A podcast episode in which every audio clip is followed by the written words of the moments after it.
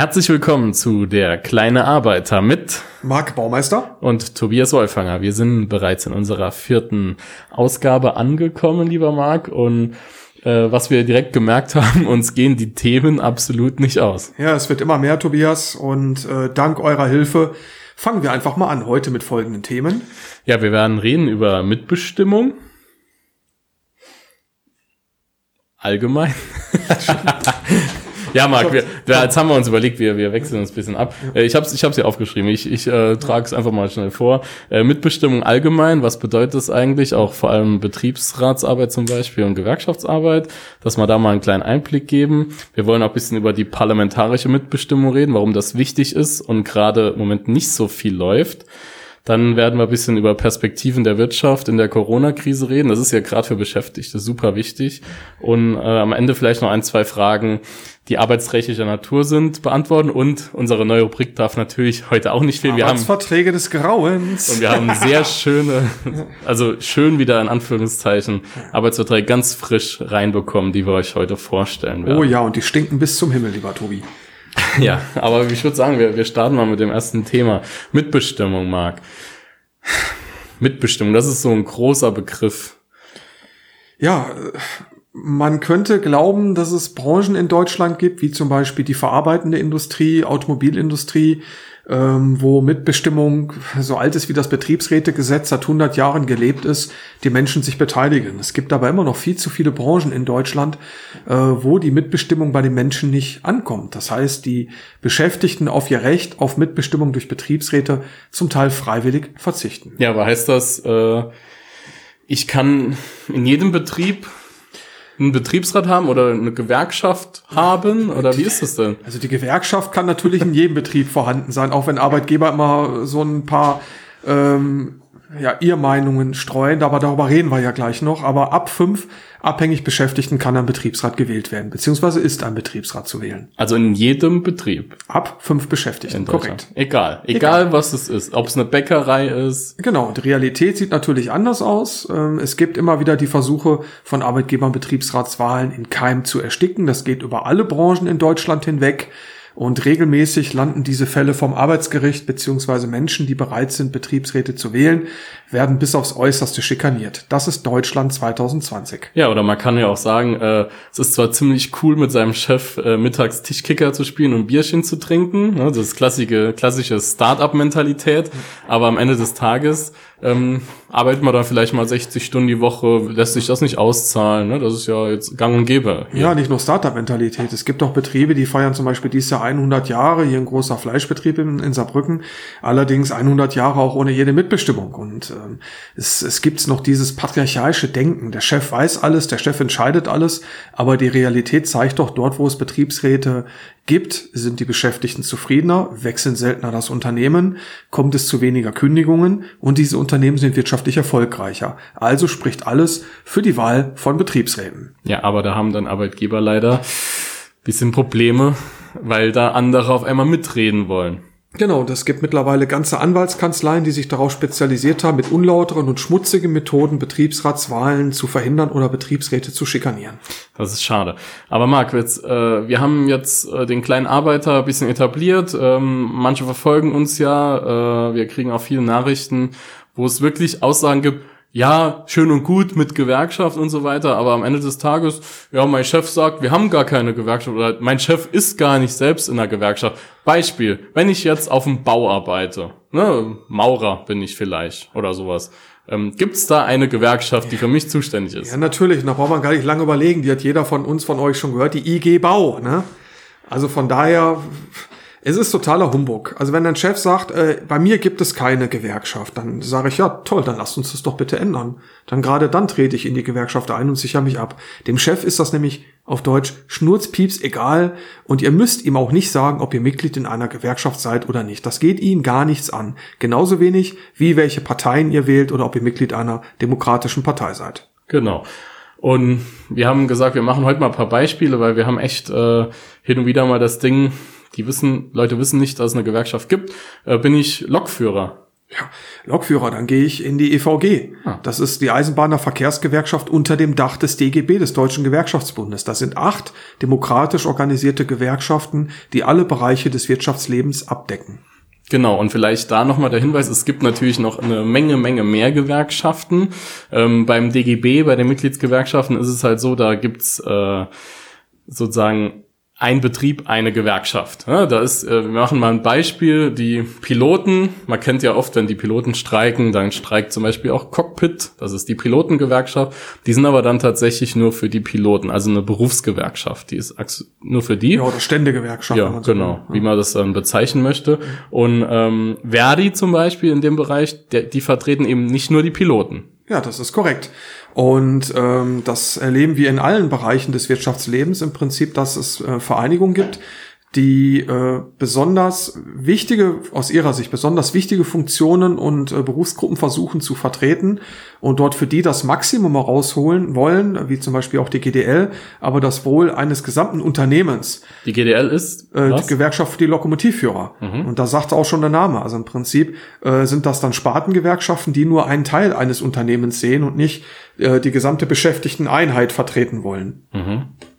Ja, genau wie jetzt Cockpit auch schon angesprochen. Oder äh, auch äh, Unterschied ist noch ähm, zwei, es gibt zwei Polizeigewerkschaften, die kann man vielleicht ja auch mal ansprechen. Oft hört sich bisschen ähnlich an, deswegen meinen viele, es ist die gleiche. Aber dort, wo der Rainer Wendt ist, der mal hätte sollen Innenminister werden in äh, einem ostdeutschen Bundesland, der ist bei der deutschen Polizeigewerkschaft und die ist die viel kleinere Gewerkschaft im Vergleich zur DGB-Gewerkschaft, der Gewerkschaft der Polizei GDP. Ja.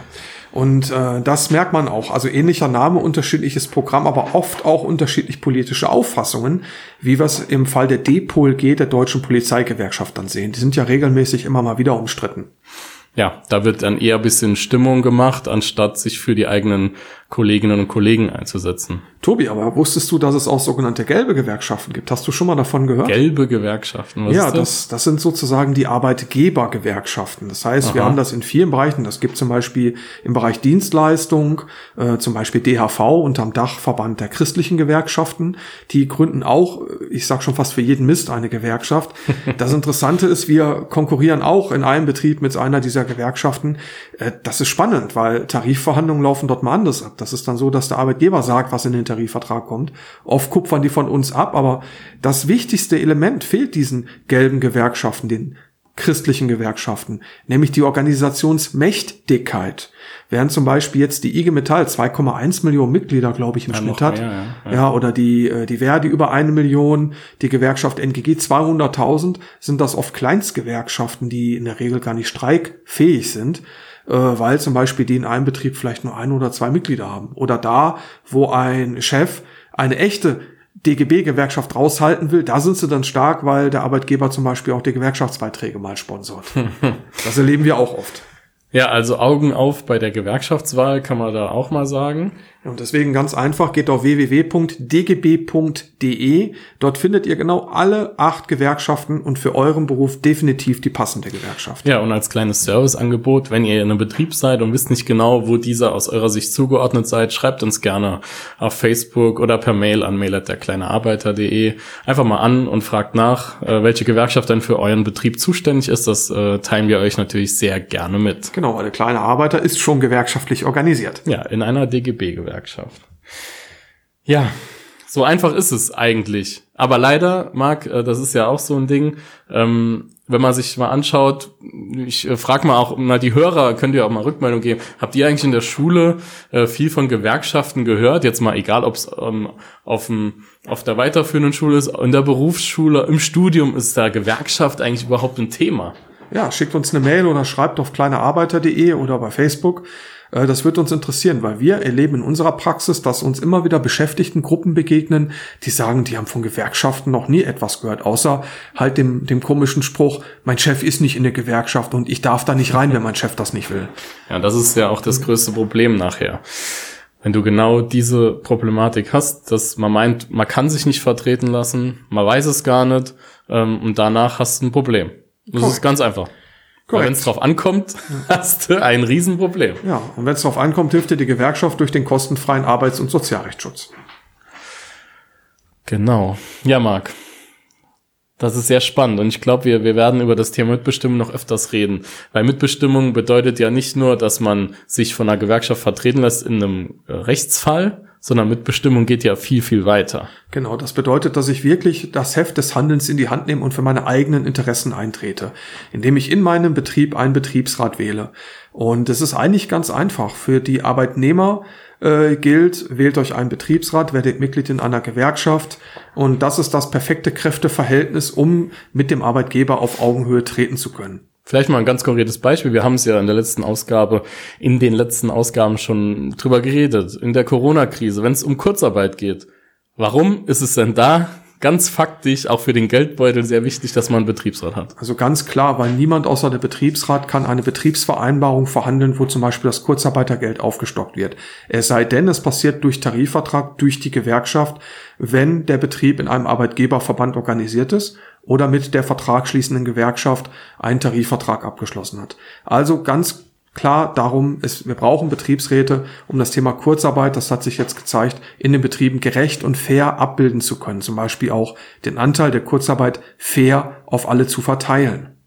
Genau. Und wenn das funktioniert, das merkt man auch in den Gewerkschaften, in allen, in denen wir jetzt aktiv sind, äh, das funktioniert. Und wenn das da ist, dann ist einfach am Ende des Monats, und das ist doch das Entscheidende, mehr Geld in der Tasche. Genau, und wenn ihr mitbestimmt, das heißt Betriebsräte wählt, dann werdet ihr tatsächlich zu Experten. Ihr habt einen Bildungsanspruch von erstmalig, wenn ich erstmal bin, Betriebsrat bin für vier Jahre, einen Anspruch von vier Wochen. Und das heißt, ihr besucht äh, Seminare zum Beispiel in den gewerkschaftseigenen Häusern, wo ihr auch andere Kolleginnen und Kollegen kennenlernt und werdet wirklich fit gemacht. Und dann müsst ihr euch das mal vorstellen. Der Arbeitgeber, wenn der was wissen will und wenn er jetzt zum Beispiel keine große Rechtsabteilung hat, dann fragt er seinen Rechtsanwalt mit dem er zusammenarbeitet. So, und warum soll nur der Arbeitgeber sich Fachwissen holen? Betriebsrat zu werden, mitzubestimmen, bedeutet, sich also wirklich einzubringen, schlau zu machen, sich ein Thema rauszusuchen. Nicht jeder kann alles wissen.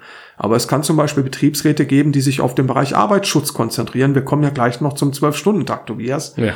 Aber das sind alles Themen, die ich als Betriebsrat vertreten kann. Und grundsätzlich entscheide ich richtig mit. Bei Einstellung, Versetzung, Kündigung, Fragen der Lohngestaltung, Fragen des Urlaubs, Fragen der Arbeitszeit. Und das sind alles Dinge und noch viel, viel mehr, wo es für die Betriebsräte sogar eine eigene Verfassung in Deutschland gibt, die Betriebsverfassung. Und vor 100 Jahren ist das Betriebsrätegesetz in Kraft getreten. Das haben wir ja vor einigen Monaten gefeiert, Tobias. Mhm. Also von daher, das ist nichts Neues. Das ist uralt, aber topmodern. Und deswegen, Leute, wählt euch im Betriebsrat und lasst euch durch die Gewerkschaften im DGB beraten. Ja, Mitbestimmung. Das ist jetzt schon mal ein bisschen klarer geworden. Wir werden auch in, in den nächsten Ausgaben immer wieder ähm, paar, paar spezielle Themen mal behandeln, was es genau bedeutet. Ähm, aber ihr seht es ja selbst, es geht eben nicht nur drum.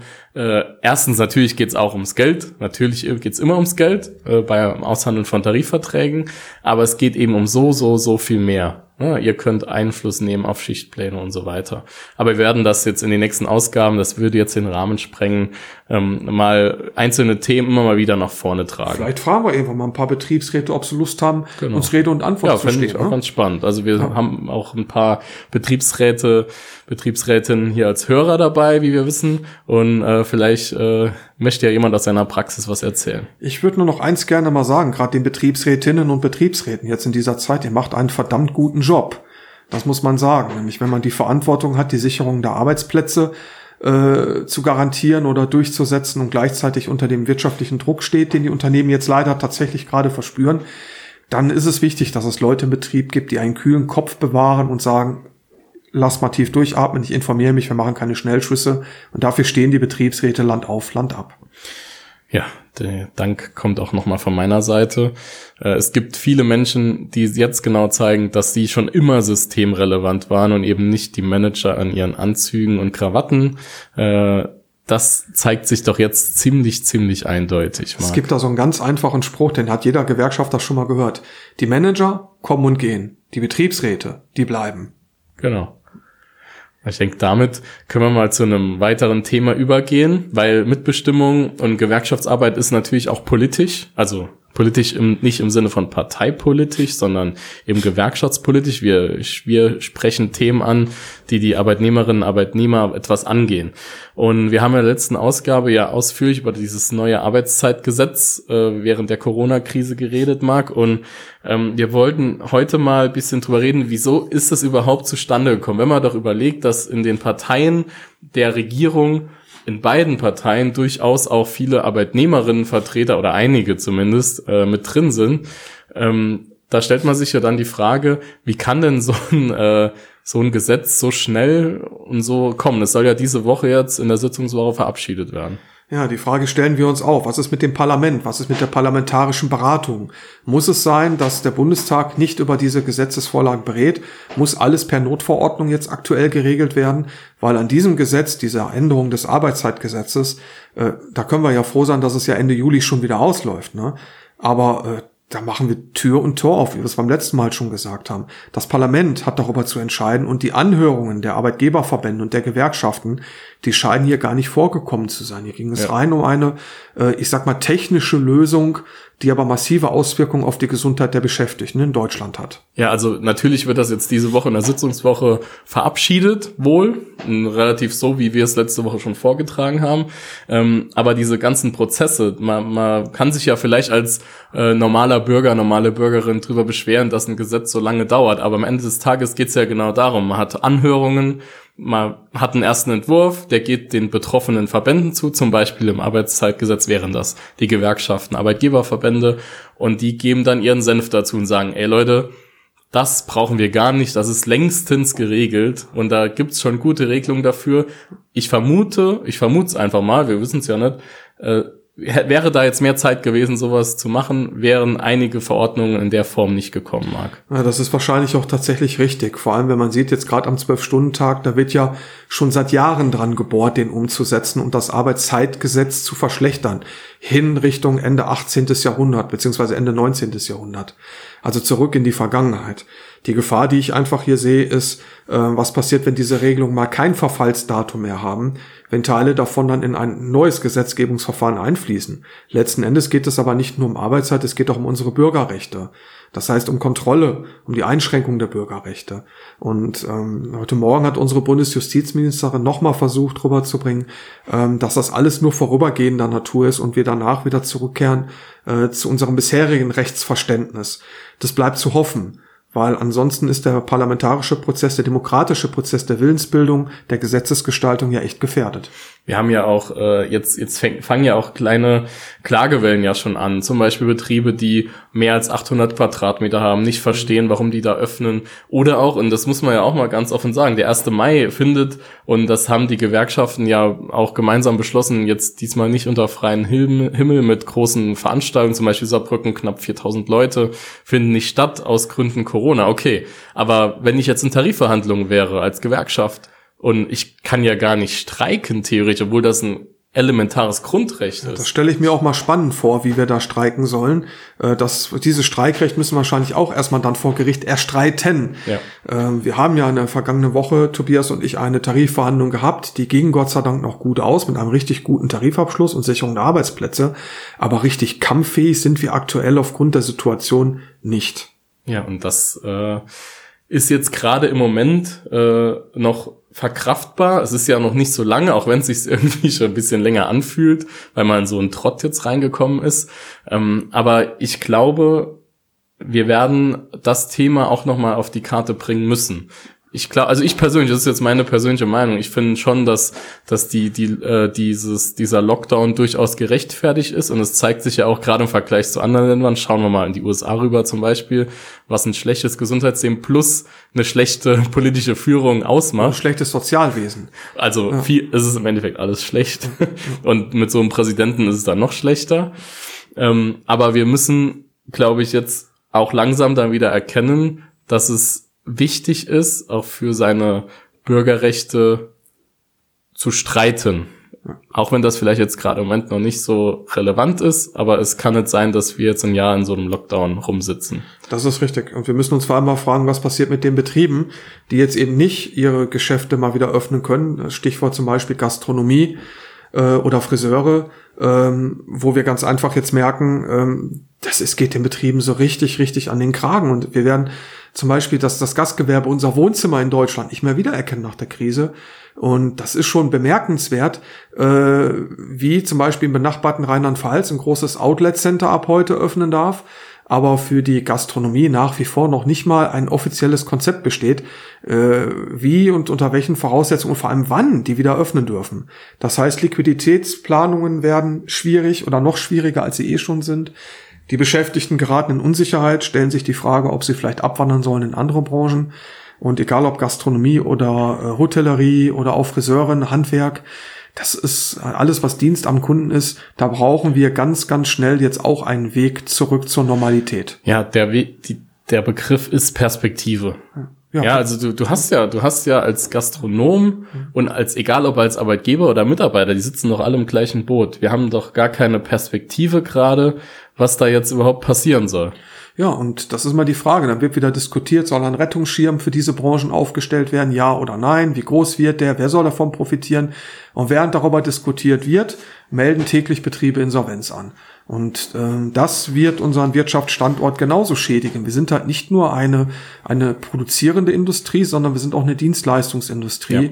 Und dieser äh, ganze Bereich, der kommt uns aus unserer Sicht, auch aus Sicht des kleinen Arbeiters hier gerade definitiv so richtig unter die Räder. Ja. Und das ist ja auch einfach eine psychische Frage. Wenn keine Perspektive geboten wird, weißt du nicht, was passiert. Es kann ja sein, dass man im Mai wieder äh, Außenflächen von Gastronomiebetrieben zum Beispiel öffnen könnte. Aber es ist nicht absehbar. Wir wissen aktuell gar nichts. Und das macht die Leute fertig, muss man einfach so sagen. Man muss es jetzt mal sagen, gerade auch in einer Branche, die sich mit dem Thema Hygiene auskennt, wo Handhygiene, HACCP-Verordnung alles ja keine Fremdwörter sind, wo man davon ausgehen kann, dass hygienisch und sauber gearbeitet wird. Und kurz vor der Schließung war ich einige Tage vorher noch essen und der Restaurantbetreiber, der hatte im Prinzip die Tische schon weit auseinandergestellt. Das Personal hatte beim Bedienen Mundschutz an. Also es war erkennbar schon der Wille, da im Prinzip äh, hier Hygieneregelungen nochmal zu verschärfen. Ja. Und da Am ist Eingang des Infektionsmittels. Ja klar, natürlich. Ne, auch, also es ist ja alles, alles, was jetzt in einem Schuhladen geht, das, das kriegen wir auch in der Gastronomie hin. Ja. Zum Beispiel. Und in anderen Betrieben natürlich auch. Also es gibt genügend Betriebe, die jetzt nicht wissen, wie sie weiterkommen sollen. Ja, ich glaube, das Thema wird uns noch länger beschäftigen. Aber eine Rubrik, die wird uns jetzt für immer beschäftigen. Und, okay. wir, sind, und wir sind sehr froh, Marc. Ähm, ich mache nochmal unseren tollen Jingle an. Arbeitsverträge des Grauens. Ja, Arbeitsverträge des Grauens.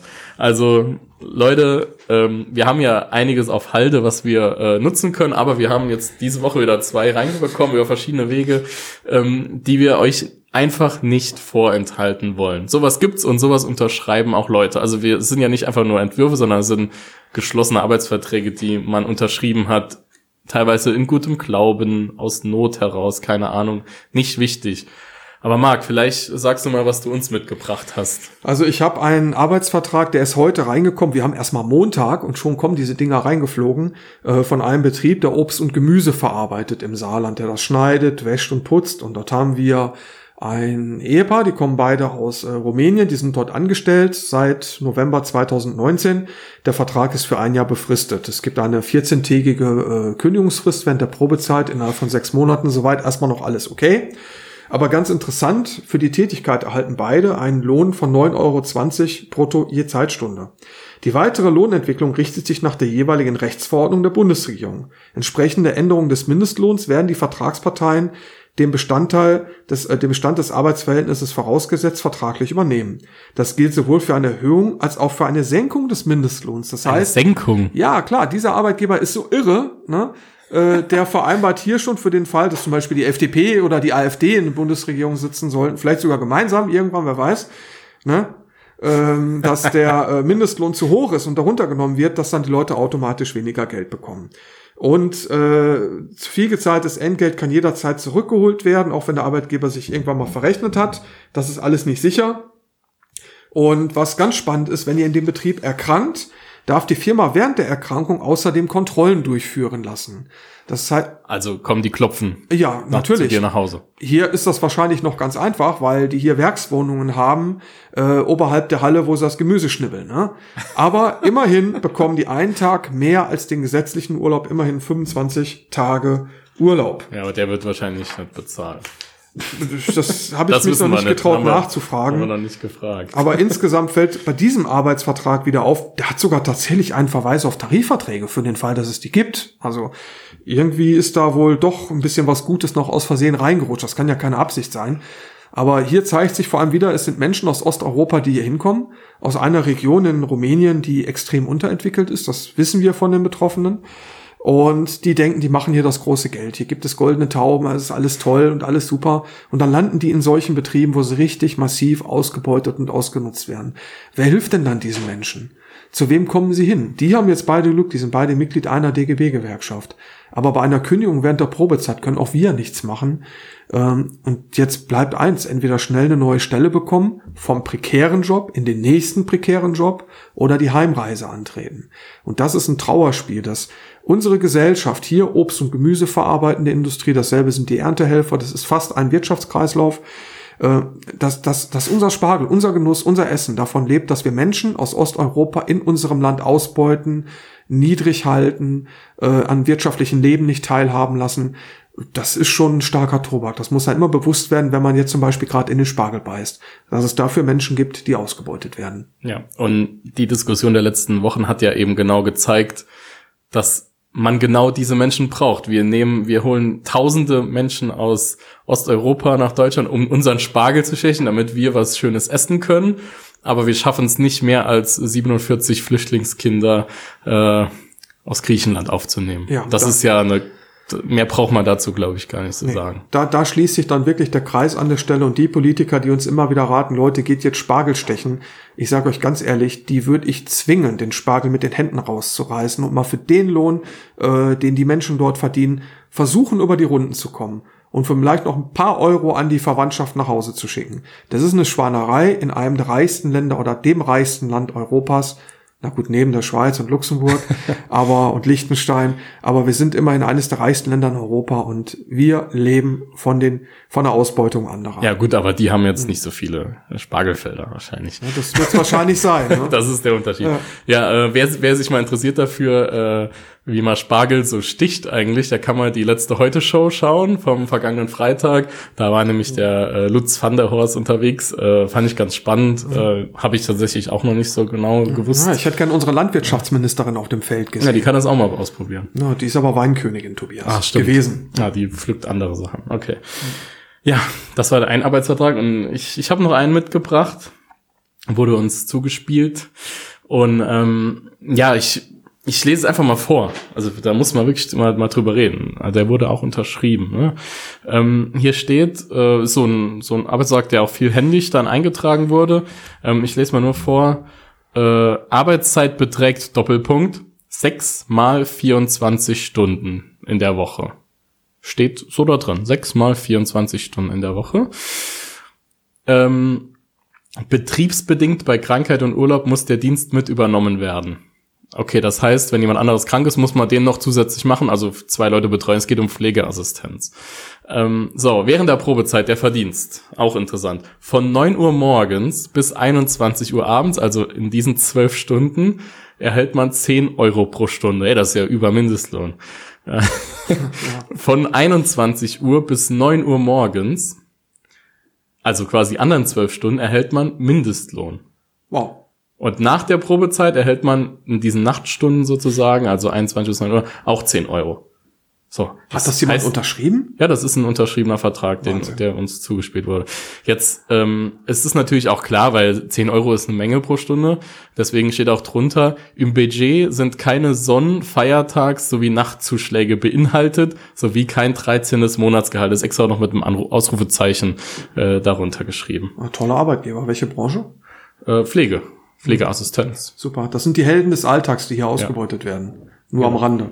Jetzt überleg mal, äh, wie ist es denn? Weil Wir haben ja jetzt eben noch darüber geredet, dass wir kritisiert haben, zwölf Stunden Arbeitszeit. Ähm, wir, wir haben auch gehört, die Person muss äh, bis nachts um zwei aufbleiben und arbeiten in dieser Pflegeassistenz und muss morgens um halb acht wieder aufstehen. Und in der ganzen Zeit auch für die Person zu jeder Zeit da sein. Das die sind diese betreut. haushaltsnahen Dienstleistungen. Ja. Ne? Wo wir im Prinzip auch Menschen aus Osteuropa mittlerweile holen, die sogenannten Pflegeherzen, ne? Ja. Und ähm, dann ganz, ganz prekär unter äh, Überschreitung der Arbeitszeitgesetze ähm, hier die Menschen einfach platt machen und ausbeuten. Das ist nicht in Ordnung, das gibt's einfach nicht. Das ist eine Schande, dass der ganze Bereich Pflege und Gesundheit in unserem Land nur der Rendite unterliegt. Und das zeigt sich ja jetzt schon wieder hier, sechs mal 24 Stunden. Was für eine schlimmere Ausbeutung soll es noch geben? Ja. Ja, siebenmal 24 Ja, das wäre dann noch was. Ja. Aber vielleicht ist dann der Sonntag, muss die Person gar nicht betreut werden oder so. Ja, also sowas gibt's. Ähm, wie gesagt, wir haben, wir haben uns einig, eigentlich andere Arbeitsverträge schon rausgesucht gehabt, die auch spannend sind. Die gibt's dann eben beim nächsten Mal. Äh, die Rubrik wird uns sich, wie gesagt, die füllt sich Tag für Tag. Es ist erschreckend, dass es so ist. Das könnte sogar schon eine eigene Folge werden. Ja, aber wir müssen es einfach äh, immer wieder zeigen, was es alles gibt. Und Leute, wenn ihr mal was komisch findet, was ihr unterschreiben sollt, weil das passiert auch in Betrieben, manchmal wo ein Betriebsrat drin ist, muss man auch sagen. Das ist in verschiedenen Gewerkschaften, kriegt man das mit. Lasst das doch einmal von jemandem drüber lesen. Von einem Gewerkschaftssekretär zum Beispiel, einer Sekretärin. Die kennen sich damit aus und können mal eine Rückmeldung geben. Viele Sachen sind gesetzlich auch einfach nicht zulässig. Deswegen informiert euch, unterschreibt nicht jeden Mist, weil wenn äh, erst das Kind im Brunnen gefallen ist, dann hat keiner davon gewonnen. Und ganz ehrlich, wir haben Fachkräftemangel. Ich kann auch auf äh, bessere Regelungen bestehen als das, was wir euch gerade heute Morgen oder jetzt gerade eben hier vorgestellt haben. Ja, genau so sieht's aus. Ja, und das war sie wieder, die Rubrik Arbeitsverträge Ja, und Marc, wir haben die halbe Stunde schon gerissen gerade. Ähm, ich glaube, für heute äh, haben wir wieder ein paar spannende Themen reingebracht. Äh, wir haben, wie gesagt, einiges noch äh, euch zu erzählen. Da freuen wir uns auch schon drauf. Ja, kommt gut vor allem und gesund durch die Woche, auch wenn sich in dieser Woche ja schon so ein paar Verhaltensregeln wieder normalisieren, wir ja wieder einkaufen können, Geschäfte wieder öffnen, haltet Abstand, äh, denkt dran, die Krise ist noch nicht vorbei, aber nur von uns auch nochmal die Bitte, äh, bringt uns Anregungen, fragt nach, informiert uns, äh, füttert den kleinen Arbeiter äh, mit Themen und wir werden in den nächsten Tagen wieder was für euch produzieren. Wir freuen uns auf jeden Fall drauf. Ja, vielen Dank. Damit verabschieden wir uns und freuen uns, dass wir uns in der nächsten Woche wiederhören. Bye bye.